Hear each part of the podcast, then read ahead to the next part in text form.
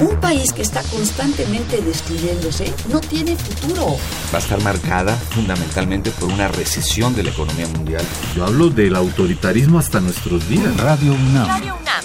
Y la Facultad de Ciencias Políticas y Sociales presentan Tiempo de análisis. Me parece que tienen que darnos ya respuestas concretas. No se puede echar a andar la reforma electoral tal y como está planteada. Tenemos que seguir luchando por defender la libertad de expresión. Un espacio radiofónico donde con tu voz construyes el debate. Tiempo de análisis. Tiempo de análisis. Muy buenas noches. Les saluda Carlos Correa. Esto es Tiempo de Análisis, programa radiofónico de la Facultad de Ciencias Políticas y Sociales. Estamos transmitiendo a través del 860 de AM y vía internet en www.radiounam.unam.mx. También si les gusta alguno de nuestros programas pasados, lo pueden escuchar en la página de la Facultad de Ciencias Políticas y Sociales, que es www.políticas.unam.mx. Ahí podrán encontrar los programas pasados en forma de podcast, donde podrán este, escuchar los, el, el que les haya el que les haya gustado más de, los meses pasados.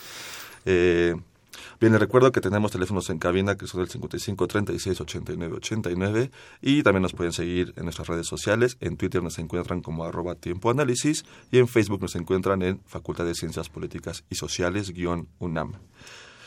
Bien, pues esta noche en Tiempo de Análisis hablaremos sobre la crisis ambiental y la biodiversidad.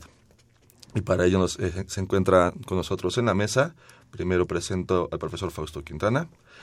Él es profesor de tiempo completo, con líneas de especialización en desarrollo sustentable, cooperación internacional ambiental, desarrollo humano, política internacional forestal, capital social, teorías de desarrollo, cambio climático. Él tiene licenciatura en Relaciones Internacionales por nuestra facultad, así como maestría en estudios internacionales del programa de posgrado de Ciencias Políticas y Sociales y del mismo programa de posgrado también tiene su doctorado en Ciencias Políticas. Muy buenas noches. Muchas gracias por la invitación. Buenas noches. Eh, encantado de tenerte siempre aquí de vuelta hablando en estos temas tan importantes sobre el medio ambiente. Y también en esta mesa nos acompaña Eleonora Aranda Cardoso. Ella es licenciada en Relaciones Internacionales, con dos diplomados en Medio Ambiente y Derechos Humanos y el otro en Cambio Climático y Desastres. Ha trabajado para eh, diversos organismos internacionales.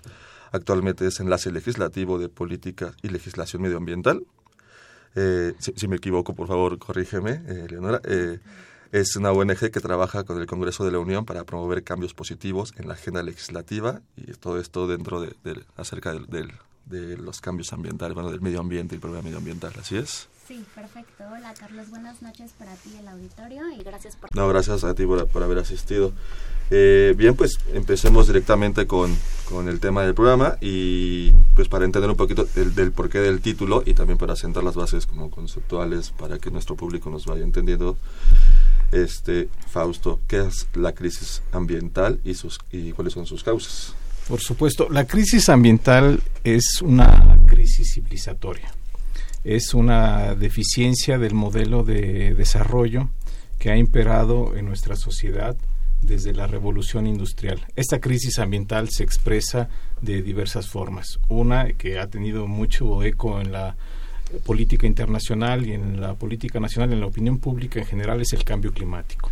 Pero también tenemos degradación de los suelos, tenemos contaminación marina, agotamiento, de los recursos marinos y el tema que hoy nos convoca, el deterioro y la pérdida de biodiversidad. De alguna manera esta crisis ambiental refleja la, la deficiencia en el desarrollo económico, los modelos de desarrollo económico y político, que su signo más característico es el despojo el despojo de los recursos naturales, la explotación irracional de estos recursos naturales es, que concebir los, los, recursos naturales de forma cuantitativa, como, como, un, como un objeto que tiene un valor en el mercado. eso es algo que ha provocado un poco este problema. En realidad la economía clásica, la economía neoclásica, no ha asignado un valor real a los recursos, a, los recursos naturales. Se piensa que los recursos naturales son, son infinitos, lo cual no es cierto. Los recursos naturales se, se agotan se, se, exterminan los recursos naturales y esto a su vez genera otra serie de problemas como la pobreza, como el subdesarrollo, como la inseguridad alimentaria, los problemas de los países atrasados, los países menos adelantados. Sí, comenzamos a ver comunidades vulnerables por estos cambios climáticos, estos problemas medioambientales. En la medida en que tú pierdas recursos naturales, se pierdan ecosistemas, tu grado de vulnerabilidad social, económica, ecológica se incrementa. Tenemos el claro ejemplo de Haití, que ante cualquier desastre natural o inducido, el, el país, por no tener precisamente ecosistemas que amortigüen los desastres naturales, pues bueno, las consecuencias están a la, a la graves. A, están a la vista. Así es. Eleonora, igual en ese sentido, este, ¿qué nos puedes decir sobre la crisis medioambiental? Bueno, dentro de esta crisis a mí me parece muy importante resaltar que un rasgo característico ha sido la pérdida de biodiversidad acelerada, que incluso se le ha llegado a llamar crisis de la biodiversidad. Y yo creo que hay que resaltar que actualmente estamos perdiendo especies a un ritmo hasta mil veces mayor a la tasa natural de extinción de especies. Esto quiere decir que estamos pasando por el peor periodo de extinción masiva desde que desaparecieron los dinosaurios.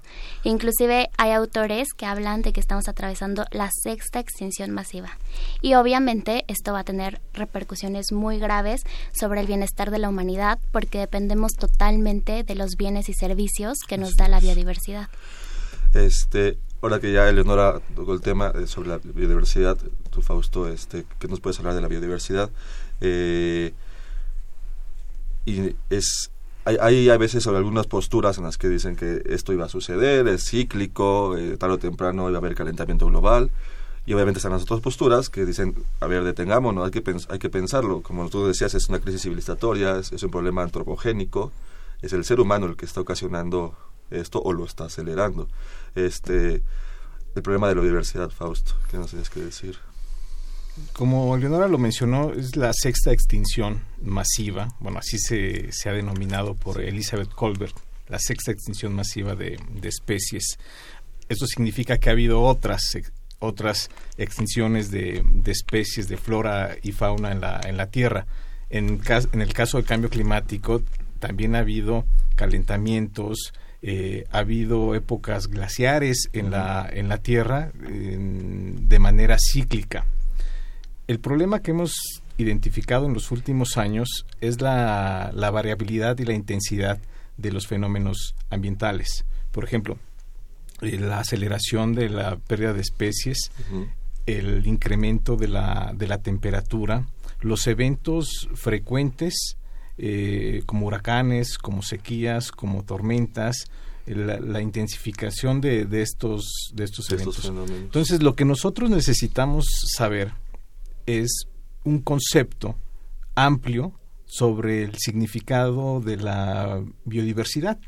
Eh, la biodiversidad tradicionalmente se entiende como la diversidad de la vida, donde todos estamos integrados las especies de flora y fauna, las personas. Eleonora me decía hace un momento, bueno, los seres humanos no pueden ser considerados parte de la biodiversidad, son como, como un agente externo, como una especie invasora que está destruyendo los, los ecosistemas. Pero en realidad el ser humano pertenece y forma parte de esta biodiversidad.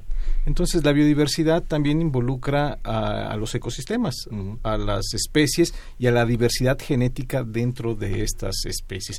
Pero debemos de agregar una perspectiva importante, que es la perspectiva humana. La biodiversidad se expresa también a través de la intervención histórica entre los seres humanos y los ecosistemas. Tenemos un ejemplo de la variabilidad genética del maíz. Esto es producto en nuestro país, es producto de la intervención eh, histórica entre las personas y sus recursos naturales. Claro. Eleonora. Sí, pues justamente esto que menciona Fausto tradicionalmente es denominado patrimonio biocultural. Y el patrimonio biocultural es aquel en el que interactúan elementos culturales, biológicos y productivos. Es decir, las comunidades que habitan en los ecosistemas van adquiriendo conocimientos tradicionales que desde sus propias cosmovisiones les permiten interactuar con los bienes, los recursos biológicos y a su vez transformarlos, recrearlos e ir generando todas estas variedades que mencionó Fausto, ¿no?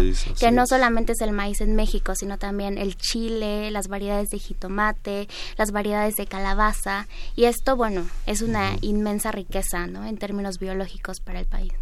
Por aquí sí veo como una, una, diferencia este, desde mi percepción.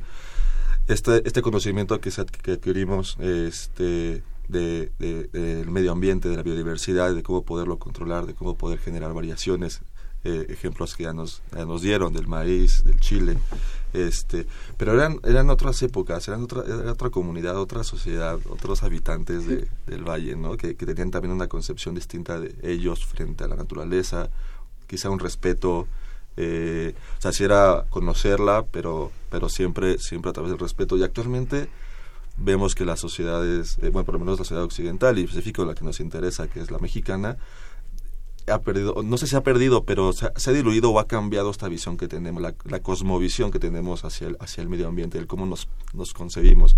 Ya habías tocado también un tema de que a veces parece que, estamos en guerra con el medio ambiente, que hay una clara separación entre lo urbano y lo que es medioambiental, eso este, tiene, que, tiene su espacio por separado, no entra a veces en los espacios urbanos este, ha cambiado el, pensamiento de, nosotros como individuos hacia, hacia el, medio ambiente. La, la, sociedad eh, tiene varias disyuntivas. Una tiene que ver precisamente su relación con el medio ambiente. No nos consideramos sistemas socioecológicos, nos consideramos sistema social y sistema ecológico.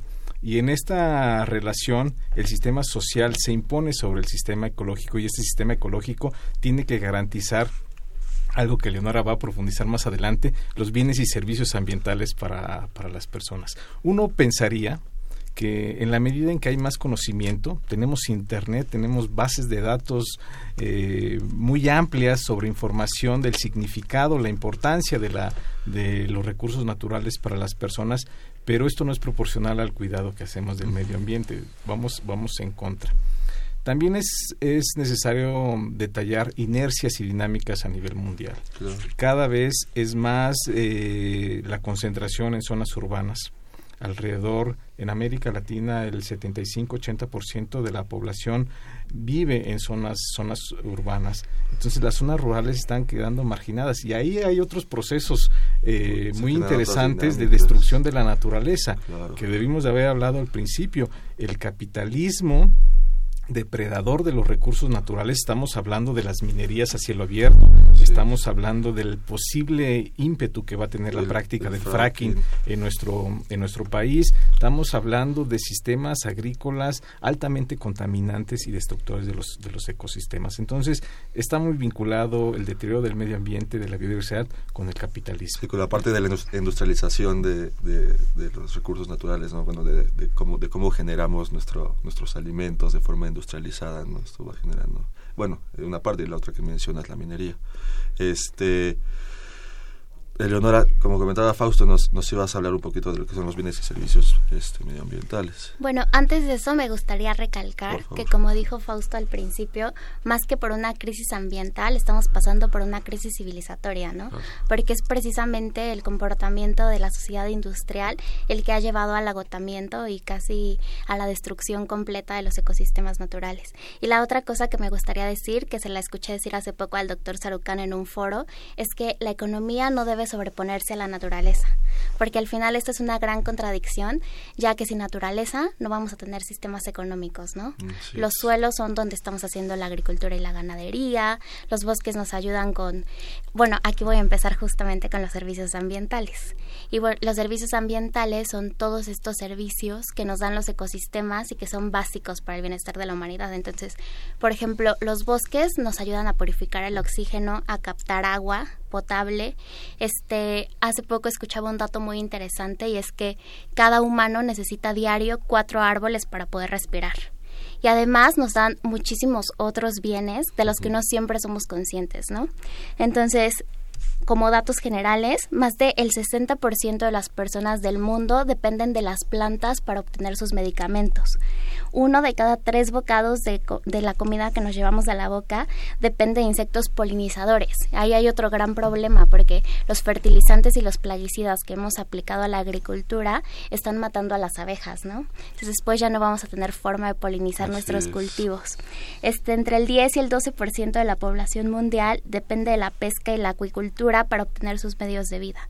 Entonces yo creo que esto deja muy claro la importancia que tienen los ecosistemas y la biodiversidad en nuestra vida diaria y nos hace entender por qué tenemos que conservarlos.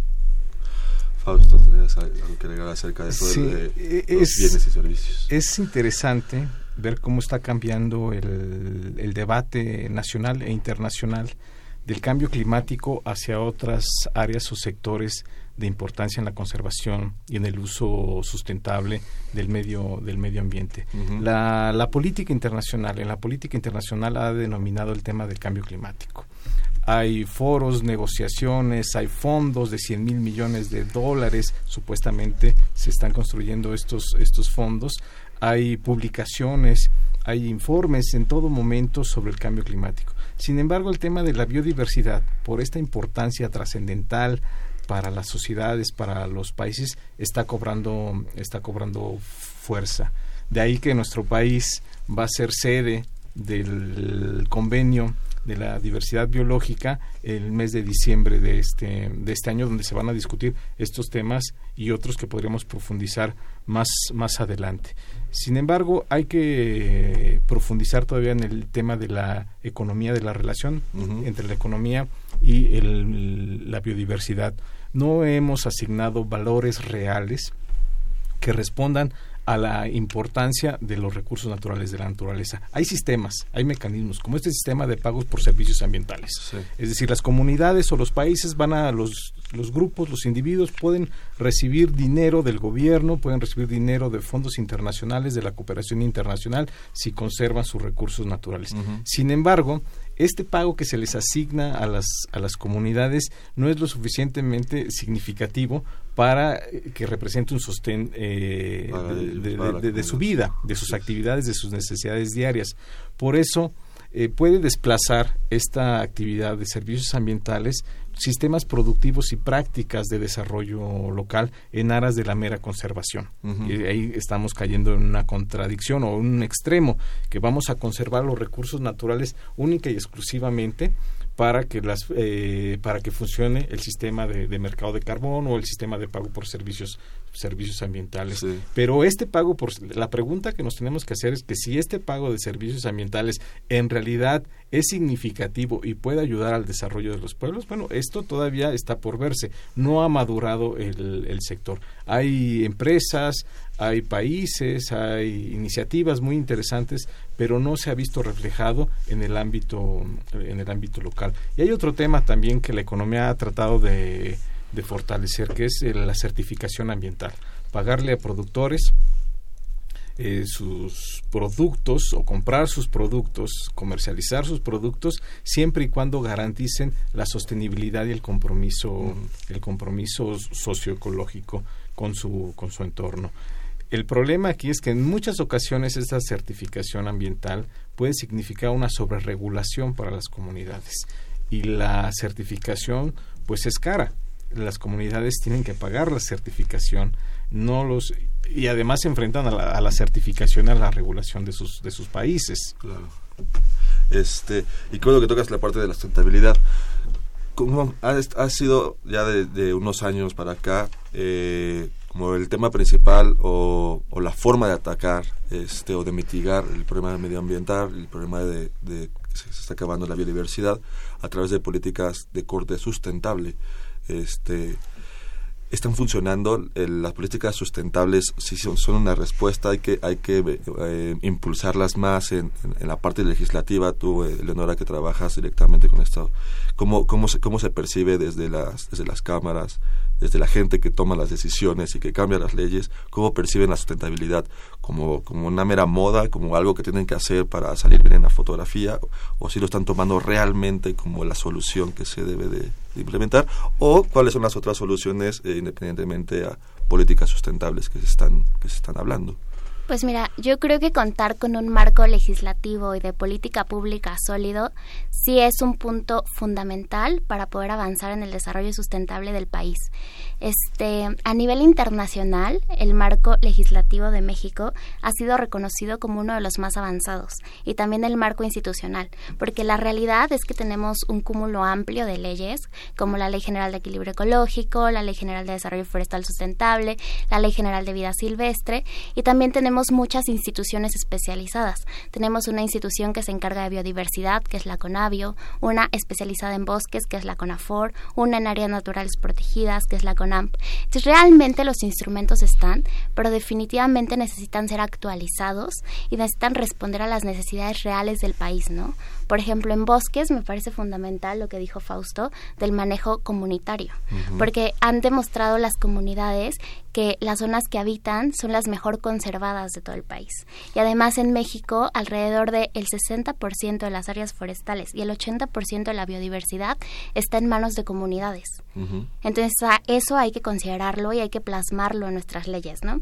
Y te comparto que actualmente en la Cámara de Diputados se acaba de presentar una reforma integral a la Ley General de Desarrollo Forestal Sustentable y se está trabajando en el mandato para crear una nueva Ley General de Aguas. Entonces, me parece fundamental que aquí se abran procesos participativos para que puedan participar las ONGs, el sector académico, el sector privado, etcétera, etcétera, y que pueda haber un buen involucramiento en el tema y sobre todo que en estas dos leyes específicas de estos sectores se integren los criterios de conservación de biodiversidad porque además tenemos que tener muy en mente que el tema ambiental es un tema transversal.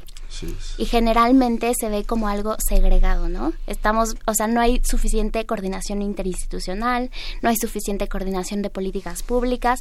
Yo creo que ahí está el punto débil del país. Le faltaría como centralizar un poquito más esto eh, y articular un poquito más todas las organizaciones que se encargan de ello. Y eh, antes de que veas tu comentario, yo también quería agregar para que me platiques ahorita, además de tu comentario. Tenemos, entonces, eh, nos dice Leonardo, si tenemos un robusto este marco jurídico, este, quizá un poquito oxidado, si habrá que pulir algunas cosas, pero ¿qué sucede ahora con los recortes presupuestales que se vienen? Esta es una, solo una parte del problema. En realidad, el tema del medio ambiente en nuestro país es objeto discursivo es eh, incorporar el concepto de desarrollo sustentable al discurso político ha sido muy rentable. Si hablas de cambio climático, si hablas de protección de biodiversidad, se incorporas conceptos como resiliencia, como bienes y servicios ambientales. Políticamente es, eh, políticamente es rentable, parece que eres progresista, que estás, estás en la vanguardia con el debate internacional.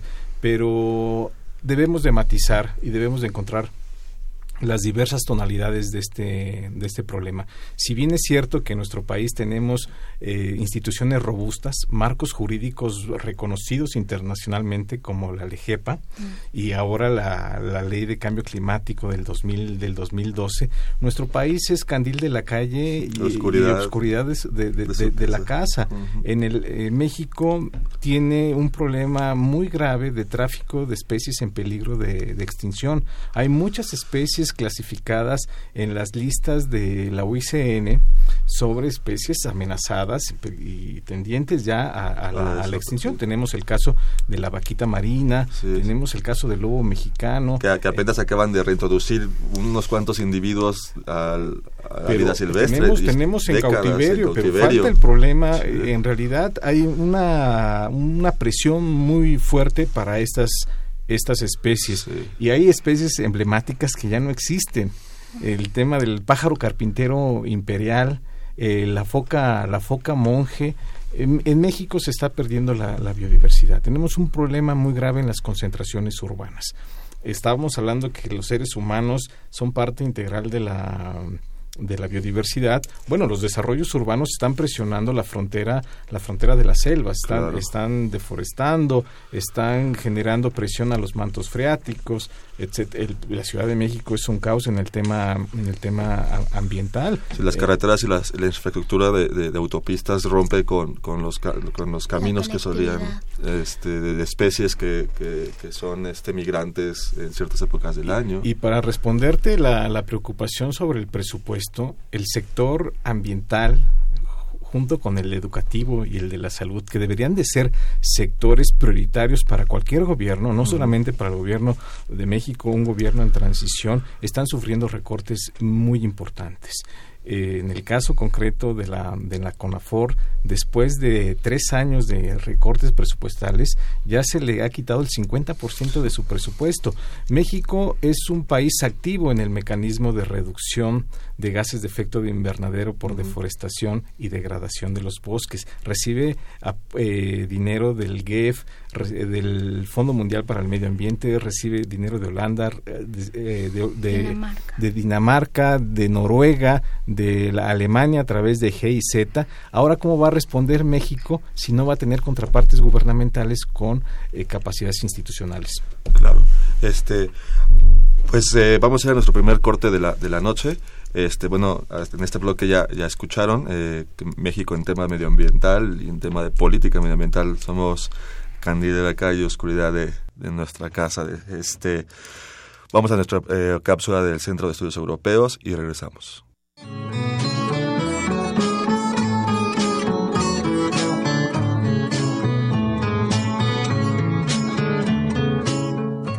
Buenas noches, estas son las noticias desde Europa y les saluda Lucero Palillero desde el Centro de Estudios Europeos, donde les daremos a conocer noticias y reflexiones de los eventos en Europa. En esta ocasión hablaremos de la crisis migratoria que se sigue viviendo en Francia. En Calais, al norte de Francia, se encuentra un campo de migrantes denominado La Jungla y que debido a las quejas de la población local y a los grupos xenófobos, el gobierno francés tomó la decisión de evacuar a los más de 6.000 indocumentados que buscaban llegar al Reino Unido a través del Eurotúnel, pero que fueron rechazados debido a la normatividad de la Unión Europea que dicta que deben pedir asilo en el primer país al que llegan, lo cual supone que el gobierno francés sea quien se encargue de ellos. Por esto, fueron evacuados a 280 centros de recepción y orientación en toda Francia, donde se les dará alojamiento y alimentos, además de servicios médicos básicos en tanto se determina su situación migratoria. Sin embargo, uno de los mayores problemas son los cerca de 1.300 migrantes menores de edad no acompañados. En este caso, se les estaría enviando a centros de recepción provisionales, en tanto se forman expedientes para su posible adopción por familias británicas, con cuyo gobierno ya hay un acuerdo. A continuación, escucharemos la opinión del coordinador del Centro de Estudios Europeos, Damaso Morales. Sin lugar a dudas, en Francia y otros países europeos, la crisis migratoria continúa y esta tiene diversas expresiones.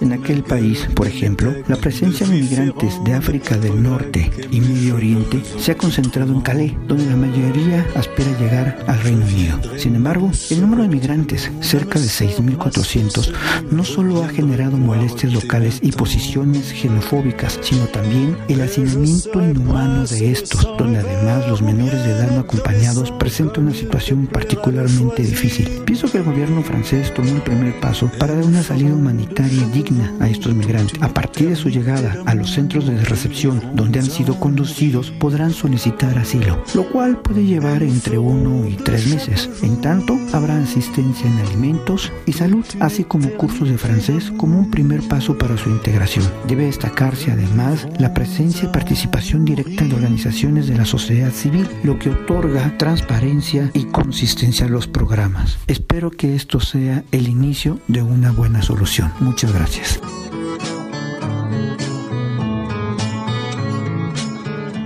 Estamos de vuelta ya en tiempo de análisis.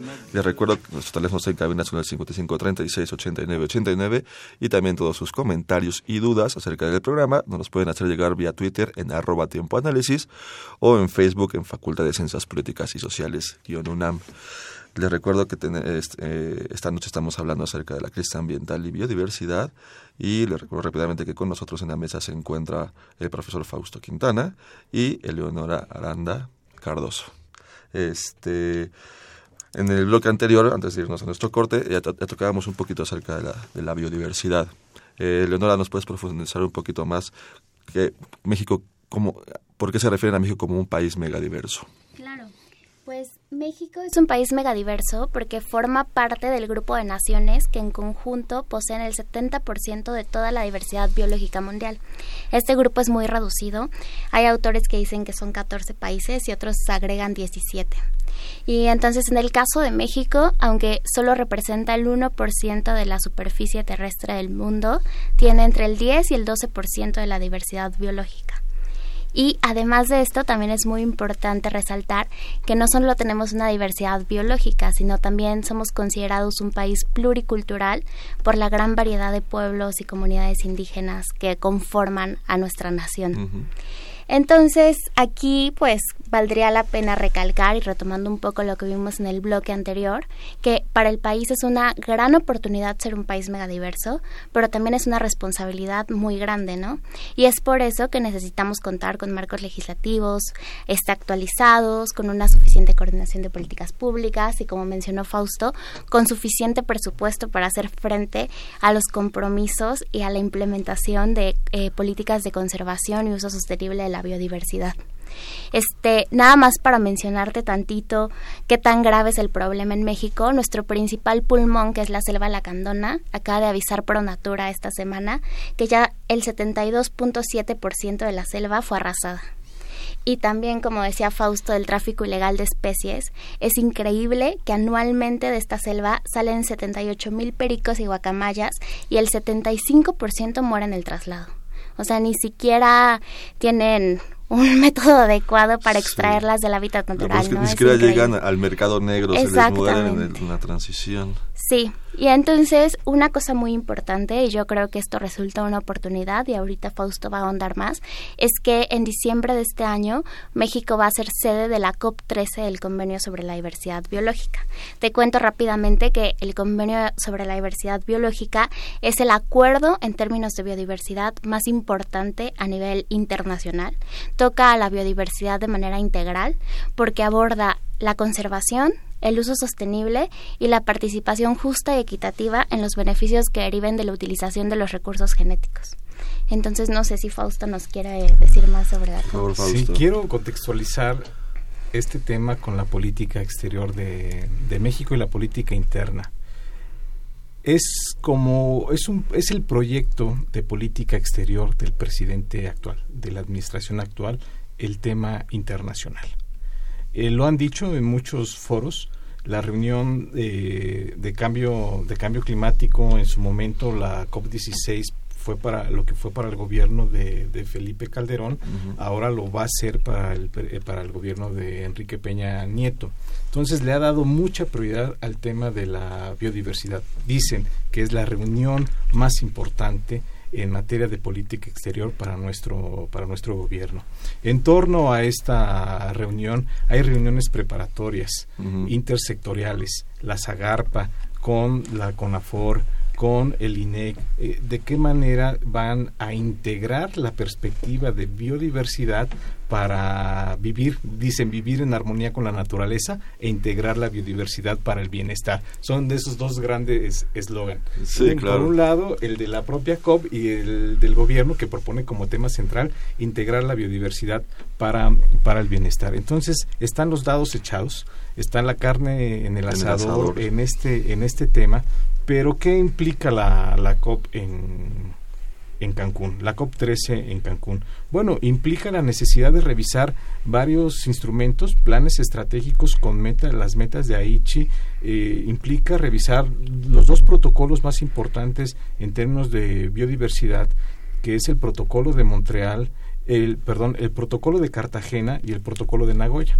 El protocolo de Cartagena tiene que ver con bioseguridad y el, el protocolo de Cartagena tiene, tiene, que ver precisamente con la apropiación de los recursos biogenéticos de la biodiversidad, la distribución equitativa de estos, de estos recursos. México es un país emblemático en este sentido, en materia de, de política, y tiene una institucionalidad muy fuerte y que pueden ser reproducidas a nivel a nivel mundial. No estamos hablando de un escenario catastrófico donde no se pueden resolver las tendencias destructivas de la biodiversidad. Tenemos instituciones que nos pueden servir para fortalecer la política ambiental, particularmente la política de conservación y uso sustentable de la biodiversidad. Por ejemplo, México tiene 373 áreas naturales protegidas tenemos decretos de áreas naturales protegidas. El problema es, en este sentido, tener la capacidad de administrar, gestionar las áreas naturales protegidas. México es reconocido a nivel mundial por el manejo forestal comunitario. Eh, certificación forestal del FSC eh, pues ha reconocido a muchos, eh, alrededor, no recuerdo el dato, pero aproximadamente un millón de hectáreas en materia de manejo forestal comunitario. Entonces, México tiene y, ha tenido, de alguna manera, experiencia muy importante en manejo y conservación de la biodiversidad. Sin embargo, las expectativas, la reducción del presupuesto y las contradicciones, una reforma energética, por ejemplo, que puede ser contradictoria a las metas de, de reducción de gases de efecto de invernadero, y por el otro lado, una reducción al presupuesto forestal eh, del, al presupuesto de la CONAFOR cuando el sector forestal es un sector estratégico para la conservación de la biodiversidad. Claro, este, Eleonora, no sé si tengas más que agregarnos en este tema. Sí, pues me gustaría mencionar que en esta COP13 el país, este, creo que lo principal, el principal resultado que espera es una declaración de alto nivel, similar a la declaración de Cancún que se logró cuando fue la COP16 aquí en México también, y que se están organizando varios eventos alternos, que de estos que llaman side events. Uno de estos va a ser el tercer foro de ciencias para la biodiversidad, también hay un foro de negocios, hay un foro de sociedad civil y juventud, hay un foro de ciudades y gobiernos subnacionales e inclusive va a haber un foro de legisladores donde vienen legisladores de todo el mundo para intercambiar experiencias en temas legislativos en materia de biodiversidad. Este, a mí, eh, a mí me, me, cuesta un poquito de trabajo la, contradicción a veces del gobierno. Eh, vemos que sí hay entonces este como voluntad este, de querer eh, formar acuerdos, construir políticas al interior para mitigar los GEI, bueno, los gases de efecto invernadero y demás. Pero también vemos cómo comienzan, a, se, se, modifican leyes o se abren este, como estas, estas áreas legislativas donde, donde entonces este, se permite, por ejemplo, que se utilice eh, la metodología del, de, uso del, fracking eh, en las tierras, cuando tenemos ejemplos en otros países que se está prohibiendo porque hay una contaminación muy fuerte en, los mantos acuíferos subterráneos y demás. Entonces, este, ¿cómo, cómo, cómo puede eh, encajar, este, por un lado, que, se permitan este tipo de políticas que, que, otros países han, han declarado que son muy, muy agresivas para el medio ambiente, pero por otro sí este, nos mostramos ante, ante el mundo como, como un país este, a la vanguardia de, políticas. Ah, hay, contradicciones, eh, las que está señalando, muy importantes que se expresan eh, particularmente con, la, con el nivel de vida de las personas. No hay, si, si una política de desarrollo sustentable, que podríamos tener la crítica, ahorita voy a regresar al tema de una crítica a la sustentabilidad, eh, no es exitosa, cuando las personas que viven en los ecosistemas o, son desplazadas o su nivel de vida es, es muy bajo y están en un esquema de vulnerabilidad. En nuestro país la minería a cielo abierto y las, las mineras en general de oro, de plata, de otros, de otros minerales han generado contaminación muy grave en, en ríos, en mantos freáticos, ha habido desplazamiento de personas para, para establecer, para establecer eh, sistemas de minería. Y ahora la apuesta es a la fractura hidráulica, a la obtención de gas y petróleo a través de esta técnica de eh, perforación horizontal y ruptura de, rocas eh, a, través de a, través de la presión hidráulica que no solamente es agua, es, es agua con arena y contenidos químicos que supuestamente no son liberados a los mantos freáticos, pero como señalabas hace un momento en la introducción de este tema, hay muchos países, en Estados Unidos, que es el impulsor del, del fracking, es el impulsor de esta revolución energética de, de, fósiles no convencionales, hay moratorias, hay suspensión de actividades, por ejemplo, en el estado de, de Nueva York y en otros y en otras áreas muy muy importantes. Entonces sí, en nuestro país decimos eh, algo, tenemos una postura a favor del medio ambiente, pero las prácticas, las políticas, las decisiones nos dicen lo contrario. Pero lo bueno, eh, Eleonora, eh, antes de que me, me, comentes, lo bueno es que para eso tenemos estos eventos como la COP13, donde, como también nos comentaba Eleonora, hay, intercambio de experiencias legislativas, donde también puede pueden ayudar a, cobrar como conciencia, un poco en ese sentido. Nos a comentar. Quisiera agregar a estos dos ejemplos que dio Fausto sobre minería y fracking el caso de la agricultura que yo creo que ese es un tema pendiente en el país que urge revisar. Por ejemplo, en los mochis, también en Sonora, en el Valle del Yaqui, tenemos un problema muy grande porque el uso desmedido de plaguicidas y fertilizantes han ocasionado graves problemas en la salud de las personas dígase cáncer, dígase este malformaciones genéticas, etcétera, etcétera, y además están contaminando fuertemente los ecosistemas aledaños de la zona, lo cual también impacta gravemente en la biodiversidad, ¿no? Entonces esto nos demuestra la importancia de que el tema ambiental sea transversal e intersectorial. Tenemos que trabajar de la mano con la política de la Zagarpa, por ejemplo, para que las cosas avancen y realmente vayan generando resultados, ¿no? Y respecto a tu pregunta, me gustaría hacer la anotación puntual de que el éxito de la COP13 no va a depender de que salga bien el evento que va a durar del 4 al 17 de diciembre, ¿no? Me parece que el éxito de la COP13 va a ser que el país se quede con una visión a largo plazo para realmente integrar los resultados e integrar estos criterios de biodiversidad en las estrategias sectoriales, que por el momento son cuatro, lo quieren integrar en el sector forestal, en el sector turismo, en el sector pesca y en el sector agrícola. Entonces yo creo que el verdadero éxito de este evento internacional va a ser el seguimiento que se le dé a los compromisos. Claro. Eh, no sé si quieres algo más acerca de esto, Fausto. Yo, yo no soy optimista del multilateralismo ambiental. Por ejemplo, el protocolo de Kioto tenía como objetivo reducir los gases de efecto de invernadero. No se redujeron los gases de efecto de invernadero. El plan de acción tropical de los años 80 tenía como propósito disminuir las tasas de deforestación en el trópico. Tampoco se, se redujeron las tasas de, de deforestación. Eh, CITES tiene como propósito evitar el tráfico, el comercio de especies en peligro de extinción y nos hemos encontrado que es una de las principales fuentes del crimen del crimen organizado. Debemos de puntualizar muy bien los límites del multilateralismo de estas convenciones, de estas reuniones de las partes del convenio sobre diversidad biológica u otros instrumentos sobre el medio ambiente. El derecho internacional ambiental es muy flexible, es muy laxo y tiene que ver con voluntades.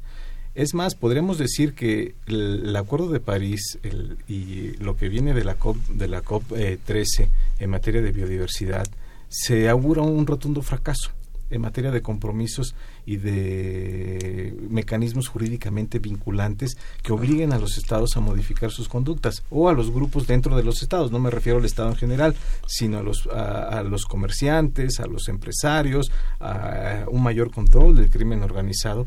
¿Cómo es posible que en el Distrito Federal, a unos pocos kilómetros de la, de la Semarnat tengamos un problema de tala clandestina. El corredor eh, Chichinauchin, la parte del, que corresponde también a la Jusco, del, de este parque natural de la Jusco los dinamos, y, los dinamos tienen tala clandestina. Hemos sido testigos los últimos días de, la, de los aserraderos clandestinos en, en Milpalta. No lo podemos... Eh, permitir. Debemos precisamente fortalecer las capacidades internas, la institucionalidad, el presupuesto, los marcos jurídicos y después nos y después respondemos a esta dinámica internacional. Es muy interesante que lo internacional ha determinado lo nacional en materia de medio ambiente, las leyes, las instituciones, pero ahora corresponde a lo, a lo interno, a, a, los mecanismos que tenemos jurídicos e institucionales internos, dar respuestas claras a este problema. Claro. Eh, antes de avanzar un poquito en esto, quisiera regresarme un poco y preguntar de Fausto cuál es tu crítica de la sustentabilidad. Que nos decir, a ver, tengo, tengo una crítica. yo tengo la fortuna de estar en la Facultad de Ciencias Políticas y Sociales, donde se recuperan muchos debates eh, alternativos a la sustentabilidad, principalmente en de América del, del, Sur, de Bolivia y de, y de Ecuador donde lo que se pondera a través de expresiones como el buen vivir, del vivir con dignidad, se pondera los derechos humanos de la naturaleza. Esta perspectiva o esta visión no la tiene el desarrollo sustentable.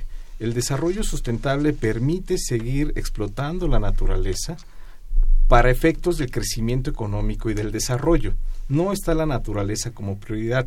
Están las necesidades de los seres humanos como prioridad de, de la política de desarrollo sustentable. Es más, estamos hablando en la actualidad, ahí en la facultad, en muchas clases en sociología, en relaciones internacionales, estamos hablando de modelos post-desarrollo, que también implica la introducción de modelos post-desarrollo sustentable. al final de cuentas, el desarrollo sustentable no va al origen del problema, que es el sistema de acumulación por despojo, el sistema capitalista. Esa podría ser una crítica en términos generales. Mira, yo quería hacer una, una pequeña cita que, que tenía en unas notas, estuve eh, eh, leyendo Enrique Lev, que también hace una crítica como fuerte de la sustentabilidad, y él, dice que no hay evidencia sobre la capacidad del sistema económico para, para ecologizarse, del progreso tecnológico para desmaterializar la producción, de la voluntad real de los países para reducir sus emisiones de gases con efecto invernadero. sí, sí, la sustentabilidad es, es una buena respuesta desde la parte legislativa, pero también tiene sus aristas, ¿no? que, que, debemos de, o sea, hay cosas que se deben de pulir de la sustentabilidad. Cuando le planteas la de, la, la, de el decrecimiento económico a los a los economistas, les ponen los pelos de punta. ¿Cómo, ¿Cómo vamos a dejar de crecer? Sí, el desarrollo. ¿Cómo, cómo, vamos a dejar de, desarrollarnos en términos de, de, industria y de productividad? Pues ahí está el gran reto, porque los modelos que hemos seguido de, de crecimiento económico la transición energética, la transición hacia la economía verde, hacia la economía baja en carbono, pues no se ha dado. y no vamos hacia la sustentabilidad. Ustedes pueden ver la matriz de consumo energético, si bien están creciendo las energías alternativas, pues el crecimiento y la demanda, el consumo de energía proveniente de fósiles carbón, eh, gas y petróleo, pues están dominando la matriz energética. Sí, seguimos siendo eh, dependientes de este tipo de, energéticos, a pesar de que ya, eh, bueno, vamos a, al sur del país y cada vez tenemos más campos eólicos. Perdón, pero solo los diputados que pueden pagar los autos híbridos, los autos eléctricos, asignarse presupuesto, escupiéndole al rostro a la, a la, población, ellos sí pueden tener ese tipo de transición energética. Sí, yo seguro. Con gasto público. Claro. Este, antes de, continuar, quiero, quiero aquí hacer una pausa para poder eh, dar una información del Centro de Estudios Latinoamericanos de la Facultad de Ciencias Políticas y Sociales. Este, es nuestra cápsula que comúnmente llamamos eh, Panorama panorama latinoamericano, pero esta vez eh, yo les yo les voy a leer esta información que nos que nos hace llegar el CELA, titulado La crisis política en Venezuela. Este, aquí vamos a hacer un paréntesis eh, eh, sobre el tema que hemos estado hablando de biodiversidad. Eh, desde 1998, año del primer triunfo electoral con el que Hugo Chávez llega a la presidencia de Venezuela, la nación sudamericana ha vivido un intenso conflicto político generado por los efectos que la llamada revolución bolivariana ha provocado en los sectores del poder económico venezolano y los intereses geopolíticos de Estados Unidos. Las actuales acciones de la oposición que buscan la realización de un referéndum revocatorio para lograr una votación que separe de su cargo al presidente Nicolás Maduro tienen como antecedente el golpe de Estado de 2002 que desplazó de su cargo a Hugo Chávez por 72 horas, un paro petrolero entre 2002 y 2003, el referéndum revocatorio en 2004, el boicot de la oposición a las elecciones legislativas en 2005 y los actos de violencia organizados en 2014, conocidos como las guarimbas, que derivaron en la muerte de 43 personas. Sin duda, todo ello responde al objetivo que tiene la derecha de regresar al poder en Venezuela, no, importa cuál sea el eh, método para lograrlo. Aunado a ello, hay que mencionar la crisis económica que atraviesa el país, afectada por la caída de los precios del petróleo y el desabasto de algunos productos, en parte por errores institucionales en su distribución, pero también por una estrategia basada en almacenar mercancías básicas por parte de empresarios contrarios al gobierno chavista. No son pocas las imágenes de bodegas descubiertas llenas de productos básicos o de acaparadores operando el conocido bachaqueo para aumentar el desabasto. Por último, el pasado lunes 24 se anunció el inicio de un diálogo para el próximo 30 de octubre entre el gobierno de Maduro y la oposición agrupada en la Mesa de Unidad Democrática para buscar una, una distensión política que permita que las instituciones sigan funcionando y se pueda desarrollar el citado referéndum revocatorio. Ojalá que de ese diálogo se pueda desprender una etapa civilizada en cual la política y el debate de las ideas en Venezuela se impugnan, se, impongan perdón, a la discordia y a las guarimbas. Bien, pues muchas gracias al Centro de Estudios Latinoamericanos de la Facultad de Ciencias Políticas y Sociales por habernos mandado esta información acerca de la crisis política en Venezuela. Bien, pues continuamos con nuestro tema en la mesa. Nos quedan escasos 7, eh, 8 minutos. Eh, quizá para conclusiones y no sin antes también para que nos comenten como sociedad qué hemos estado haciendo, qué acciones tomamos. Ya hablamos de instituciones, hemos hablado de, las ONGs, pero en, eh, en la calle, en, en, en las comunidades, la misma sociedad mexicana, ¿qué, qué estamos haciendo? falta más educación, este, bueno, ¿qué estamos haciendo desde ustedes que nos puedan comentar? Eleonora. Pues yo sin duda creo que la problemática es de tal magnitud que no podemos estar esperando a que creen una ley que nos prohíba hacer tal o cual cosa, ¿no?